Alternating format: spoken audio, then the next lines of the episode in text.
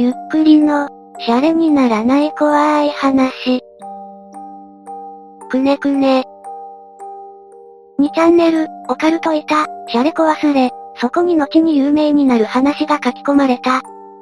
死ぬほどシャレにならない話を集めてみない、パート6。この話はシャレコ忘れの初期の頃に書き込まれました。私の弟から聞いた本当の話です。弟の友達の A 君の実体験だそうです。A 君が、子供の頃 A 君のお兄さんとお母さんの田舎へ遊びに行きました。外は、晴れていて田んぼが緑に生い茂っている頃でした。せっかくのいい天気なのに、なぜか二人は外で遊ぶ気がしなくて、家の中で遊んでいました。ふと、お兄さんが立ち上がり窓のところへ行きました。A 君も続いて、窓へ進みました。お兄さんの視線の方向を追いかけてみると、人が見えました。真っ白な服を着た人、男なのか女なのか、その窓からの距離ではよくわからなかったそうです。が一人立っています。あんなところで何をしているのかな、と思い、続けてみるとその白い服の人は、くねくねと動き始めました。踊りかな、そう思ったのもつかの間、その白い人は不自然な方向に体を曲げるのです。とても、人間とは思えない関節の曲げ方をするそうです。くねくねくねくねと、A 君は、気味が悪くなり、お兄さんに話しかけました。ねえ、あれ、何だろ、お兄ちゃん、見える、すると、お兄さんも、わからない、と答えたそうです。ですが、答えた直後、お兄さんはあの白い人が何なのか、わかったようです。お兄ちゃん、わかったの、教えて、と A 君が聞いたのですが、お兄さんは、わかった、でも、わからない方がいい、と、答えてくれませんでした。あれは、一体何だったのでしょうか？今でも、A 君はわからないそうです。お兄さんに、もう一度聞けばいいじゃない、と、私は弟に言ってみました。これだけでは、私もなんだか消化不良ですから、すると、弟がこう言ったのです。A 君のお兄さん、今、知的障害になっちゃってるんだよ。コピペだけど、やめといたらよかったこの話、やばいような気がする。あ、コピペだったんですね。これ、やばいんですか？何かわからない方がセーフってことですか？そういうネタな、都市伝説。とまあこんな感じで大して怖がられてはいませんでした。シャレコアで後に有名になるのは大体まとめサイトで有名になるパターンがほとんどだと思いますが、くねくねに関してはそれだけではありません。なぜなら似た話を書き込む人が多くいるからです。別サイトに掲載されてて、このスレの投票所でも結構人気のある、わからない方がいい、って話あるじゃないですか。その話、自分が子供の頃体験したことと、恐ろしく似てたんです。それで、体験したこと自体は全然怖くないのですが、その、わからない方がいい、と重ね合わせると、すごい怖かったので、その体験話をもとに、わからない方がいい、と混ぜて詳しく書いてみたんですが、載せてもいいでしょうか？2年ほど後、シャレコアに似た体験をしたものが書き込みました。これは小さい頃、秋田にある祖母の実家に帰省した時のことである。年に一度のお盆にしか訪れることのない祖母の家に着いた僕は、早速大はしゃぎで兄と外に遊びに行った。都会とは違い、空気が断然うまい。僕は、爽やかな風を浴びながら、兄と田んぼの周りを駆け回った。そして、日が昇りきり、真昼に差し掛かった頃、たりと風が止んだ、と思ったら、気持ち悪いぐらいの生ゆるい風が吹いてきた。僕は、ただでさえ暑いのに、なんでこんなあったかい風が吹いてくるんだよ、と、さっきの爽快感を奪われたことで少し機嫌悪そうに言い放った。すると、兄は、さっきから別な方向を見ている。その方向にはカカシ、がある。あのカカシがどうしたの？と兄に聞くと、兄は、いや、その向こうだ、と言って、ますます目を凝らして見ている。僕も気になり、田んぼのずっと向こうをじーっと見た。すると、確かに見える。なんだ、あれは、遠くからだからよくわからないが、人ぐらいの大きさの白い物体が、くねくねと動いている。しかも周りには田んぼがあるだけ、近くに人がいるわけでもない。僕は一瞬奇妙に感じたが、ひとまずこう解釈した。あれ、新種のカカシじゃない。きっと、今まで動くカカシなんかなかったから、農家の人か誰かが考えたんだ。多分さっきから吹いてる風で動いてるんだよ。兄は、僕のズバリ的確な解釈に納得した表情だったが、その表情は一瞬で消えた。風がピタリと止んだのだ。しかし例の白い物体は相変わらずくねくねと動いている。兄は、おい、まだ動いてるぞ。あれは一体何なんだ？と驚いた口調でいい。気になってしょうがなかったのか。兄は家に戻り、双眼鏡を持って再び現場に来た。兄は、少々ワクワクした様子で、最初俺が見てみるから、お前は少し待ってろよ、と言い、張り切って双眼鏡を覗いた。すると、急に兄の顔に変化が生じた。みるみる真っ青になっていき、冷や汗をダクダク流して、ついには持ってる双眼鏡を落とした。僕は、兄の変貌ぶりを恐れながらも、兄に聞いてみた。何だったの？兄はゆっくり答えた。わからない方がいい。すでに兄の声ではなかった。兄はそのまま来た来たと家に戻っていった。僕は、すぐさま兄を真っ青にしたあの白い物体を見てやろうと、落ちてる双眼鏡を取ろうとしたが、兄の言葉を聞いたせいか、見る勇気がない。しかし気になる。遠くから見たら、ただ白い物体が奇妙にくねくねと動いているだけだ。少し奇妙だが、それ以上の恐怖感は起こらない。しかし、兄は、よし、見るしかない。どんなものが兄に恐怖を与えたのか、自分の目で確かめてやる。僕は、落ちてる双眼鏡を取って覗こうとした。その時、祖父がすごい焦った様子でこっちに走ってきた。僕が、どうしたの？と尋ねる前に、すごい勢いで祖父が、あの白い物体を見てはならん。見たのか？お前、その双眼鏡で見たのか？と迫ってきた。僕は、いや、まだ、と少しきょどった感じで答えたら、祖父は、よかった、と言い、安心した様子でその場に泣き崩れた。僕は、わけのわからないまま、家に戻された。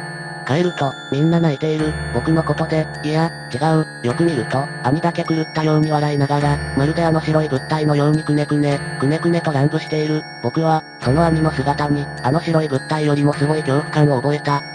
そして家に帰る日、祖母がこう言った、兄はここに置いといた方が暮らしやすいだろう。あっちだと、狭いし、世間のことを考えたら数日も持たん。うちに置いといて、何年か経ってから、田んぼに話してやるのが一番だ。僕はその言葉を聞き、大声で泣き叫んだ。以前の兄の姿は、もう、ない。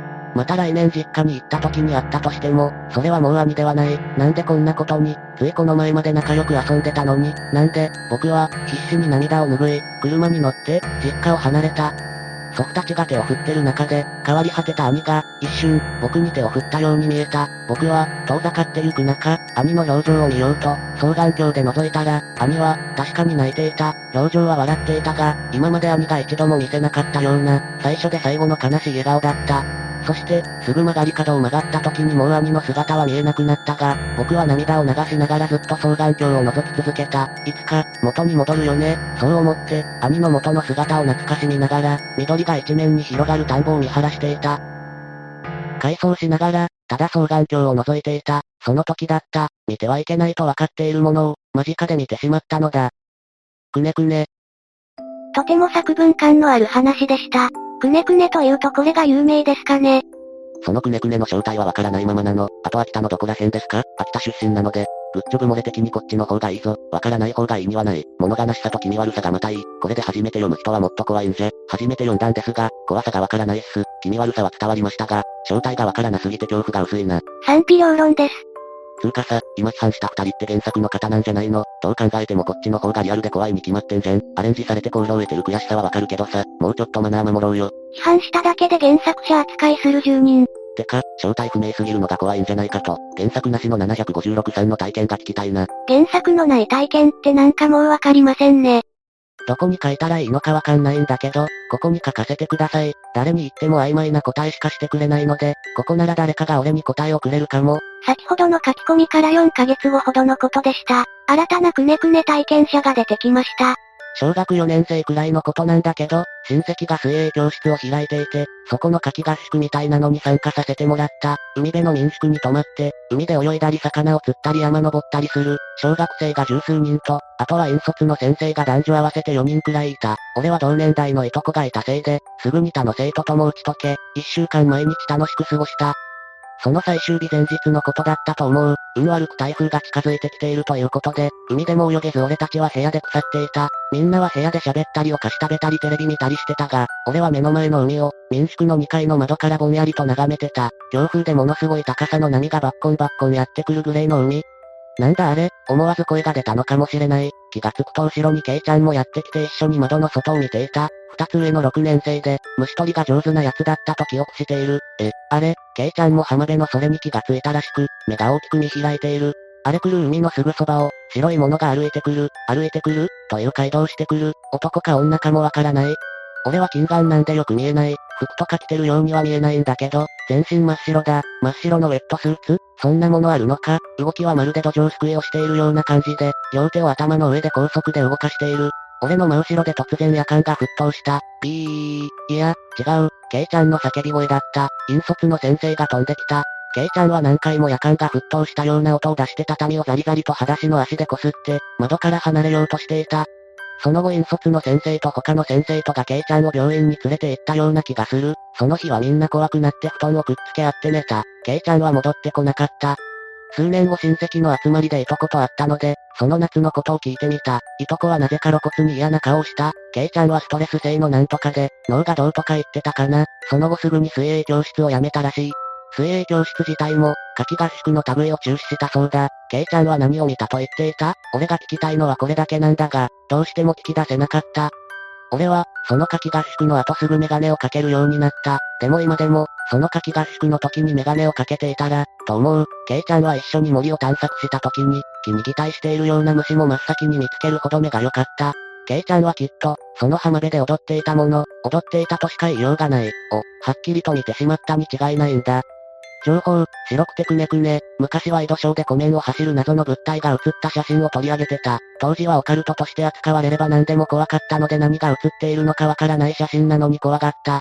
で、何が写ってるかわからない写真なんで拡大し、それをイラストにしたものが出たが、人型で全身白いが顔は楕円でオレンジ、かなんかだった。こういうものが、泳ぐではなしに、水上を走ってたって、それ以外情報聞かないね。このネタ、よう。どうやら海にも出るようです。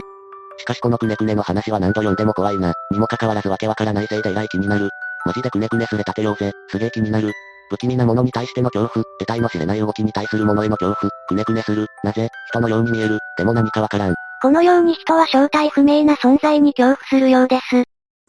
この前久しぶりに会った地元、秋田、の女の子に会って、ここで読んだくねくねの話したんだけど、その女の子も昔同じようなもの見たってびっくりしてた。先ほどのそれから5日後です。くねくねが活発になってきたのでしょうかね。その帰り道その女の子、イゴエスちゃん、はずっと窓の外見てたんだけど、ふと前の方を見ると遠くの田んぼで白い何かが揺れてるのが見えた。エスちゃんは気になってずっと見てたんだけどそれはやっぱり何かわからなくて、お母さんに、あれ何？って聞いてみた。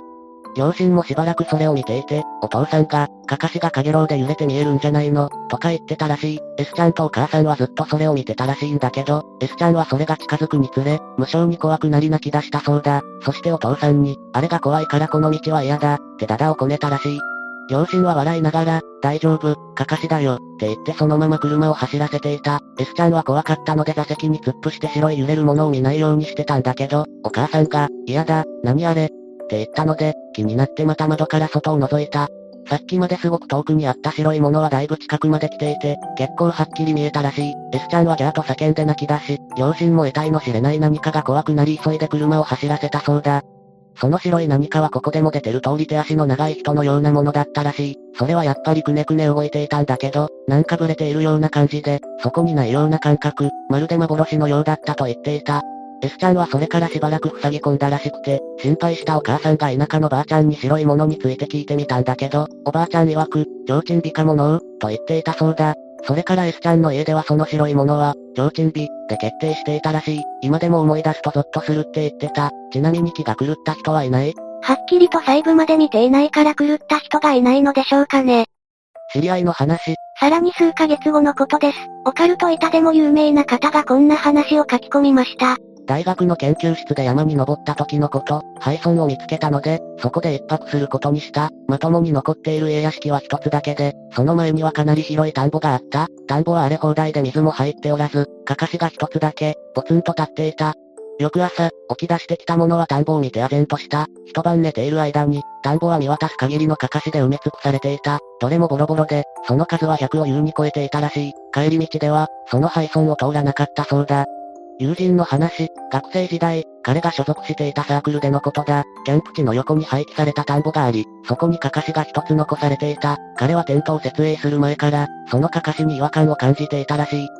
そのうちに、違和感の正体が分かった。どこに行っても、あのかかしは、常に顔を彼の方に向けているのだ。かかしが動いているらしいことを先輩に訴えると、こう言われたそうだ。かかしだって寂しいだろうし、好奇心もあるんだろうさ。急に老子抜けして、そのまま最終日まで過ごしてしまったのだという。知り合いの話、家族で山の高原に遊びに出かけたのだという、すすきの野原で秋の風を楽しんでいる時、妙なものに気がついた。原っぱの向こう側に、かかしが一つだけ立っていた。かかしといっても、全身をくねらせているように動いている。こんな人里離れた場所に電気はないだろうし、動力は一体なんだろう。そんなことを考えていたそうだ。子供がいきなり、多いと言って、そのかかしに向かって手を振った。かかしは、ひょいと手を上げて振り返してきた。それを見た途端、彼は子供を抱えて車まで走り戻ったそうだ。とうとう、くねくねが、やっぱり連想しちゃいますかこの話は、以前の職場の同僚から聞いたのですが、思わず、おう、と拳を握ってしまいました。この気持ち、階段コレクターならわかってくれるのではないかと、笑い、その人は、生きているかかしを見たでくらいのつもりだったみたいで、くねくねの話を教えると、わしゃ発狂しとらん、と喧嘩に否定されました。しかし、くねくねって一体何なんでしょうね階段コレクターだったんですね。山でくねくねに似たものを見たという話は私も聞いたことがありますよ。ただ、随分前に聞いた話なので記憶が曖昧になっているので、もう一度話を聞いてから書き込もうかと思います。くねくねって結構目撃談多いんですかね。シャレコアだと創作を疑ってしまいますがこういった場所で聞くと真実味を感じます。エイトサムネで気づいていると思いますが、前編後編に分かれています。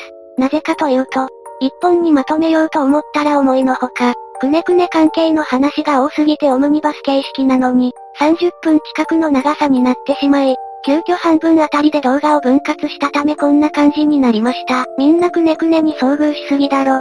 ということで明日続きを出します。ご視聴ありがとうございました。また見てね。